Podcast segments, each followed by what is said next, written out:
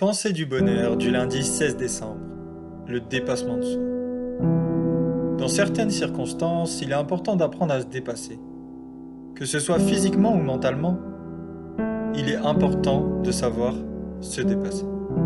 Certains éléments issus de nos vies ont créé indirectement des barrières mentales et physiques qui peuvent nous bloquer dans notre avancée. Mais il est important de toujours chercher à dépasser ses limites et à donner le meilleur de ce que l'on a à donner au quotidien.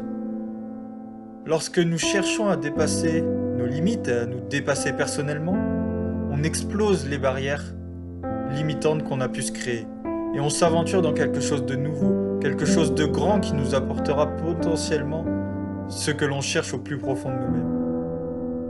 Alors plus tu chercheras à dépasser dans ce que tu aimes, et plus tu te sentiras épanoui.